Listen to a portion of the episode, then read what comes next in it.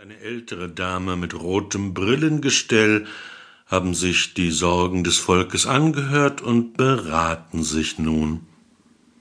Der erste Wanst, difficult verkniffigelt, sagte mein Studienkollege Norbert in Göttingen damals immer, wenn etwas knifflig war, und dies hier ist durchaus knifflig. Also, einerseits kann man das Leugnen nicht einfach hinnehmen. Die rote Brille. Ebenso wenig können wir den Kerl jedoch aus unserer sonst so öden Fußgängerzone verbannen. Wenn die Gaukler nicht mehr da sind, fahren doch alle nur noch in die Shopping Malls. Der erste Wanst weiß auch nicht, was man da machen soll. Hören Sie doch einfach auf Ihr Bauchgefühl. Die rote Brille. Das Bauchgefühl ist stets ein guter Berater, denn der Bauch ist Sitz der emotionalen Intelligenz. Habe ich neulich ein Buch drüber gelesen. Zurück auf der Straße. Das Volk beratschlagt sich erneut. Ein Herr würde vorschlagen, wir ziehen zur Bürgermeisterei und beantragen die Auflösung der Ethikkommission. Ein anderer Herr, prächtiger Vorschlag.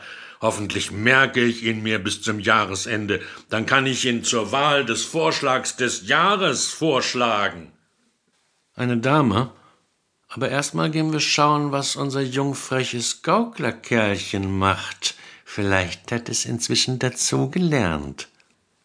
Zurück beim Gaukler. Wieder macht er die allerlieblichsten Verrenkungen und Geräusche und verschenkt dabei Moosrosen.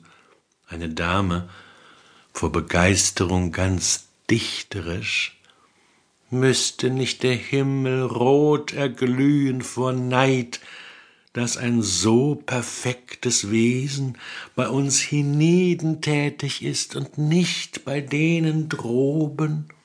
Ein Herr, Solch geballte Goldigkeit steigt selten hinab zu uns schlichten Menschen. Eine Dame, die eben mit bei der Ethikkommission war, wenn er uns Passanten hässliche oder stinkende Blumen überreichte, hätten wir nicht diese Gewissensbisse. Ein Herr, der ebenfalls mit war, meine Schwester hat mal einen Strauß fetter Lilien geschenkt bekommen, da hat die Wohnung nach einer Woche gerochen wie eine Leichengrube. Die Dame, apropos Leichengrube, wenn er wieder mit dem Holocaust anfängt, halten wir uns einfach die Ohren zu. Der Herr, genau, so wäre jedem gedient, dem politischen Anstand, der Wahrheit und der städtischen Lebendigkeit.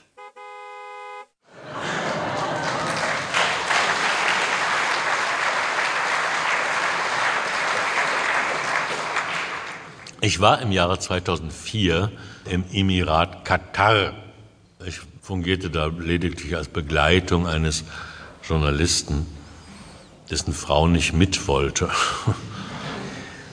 Ich habe damals einen Text darüber geschrieben, der ist dann auch irgendwie in das Buch vom Zauber des seitlich dran vorbeigehens geraten, aber in keiner guten Version. Und erst im letzten Jahr habe ich daraus einen schönen Text gemacht, den ich Ihnen jetzt vorlesen möchte. Charlies Tante in der Wüste. Herr Schmidt, ein alter Freund aus jungen freiheitlichen Tagen, wurde von der Tourismusbehörde des Staates Katar auserkoren, für die Frankfurter Allgemeine Zeitung einen schönen langen Text über diesen an mangelnder Bekanntheit und schlechtem Image leidenden Kleinstaat zu verfassen. Normalerweise lässt sich Herr Schmidt auf solcherlei Reisen von seiner Gemahlin begleiten, doch die hatte sowas von keine Lust. Herr Schmidt daher am Telefon. Sag mal, wie sieht's denn aus? Claudia kann Wüsten nicht ab. Hättest du nicht Lust, quasi als Gattinnenersatz einzuspringen und ein paar Tage in Doha zu verbringen? Was ist ein Doha? Hauptstadt von Katar, da unten bei den Vereinigten Arabischen Emiraten, gehört aber nicht dazu. Da ich als kompromissloser Verehrer lieblicher grüner Wälder, sanfter Hügel und blühender Wiesen noch nie in einem arabischen Land gewesen war, sagte ich, ja, wenn's nichts kostet, dann von mir aus. Aber ich verkleide mich nicht als Ehegattin, ich werde nicht Charlies Tante spielen.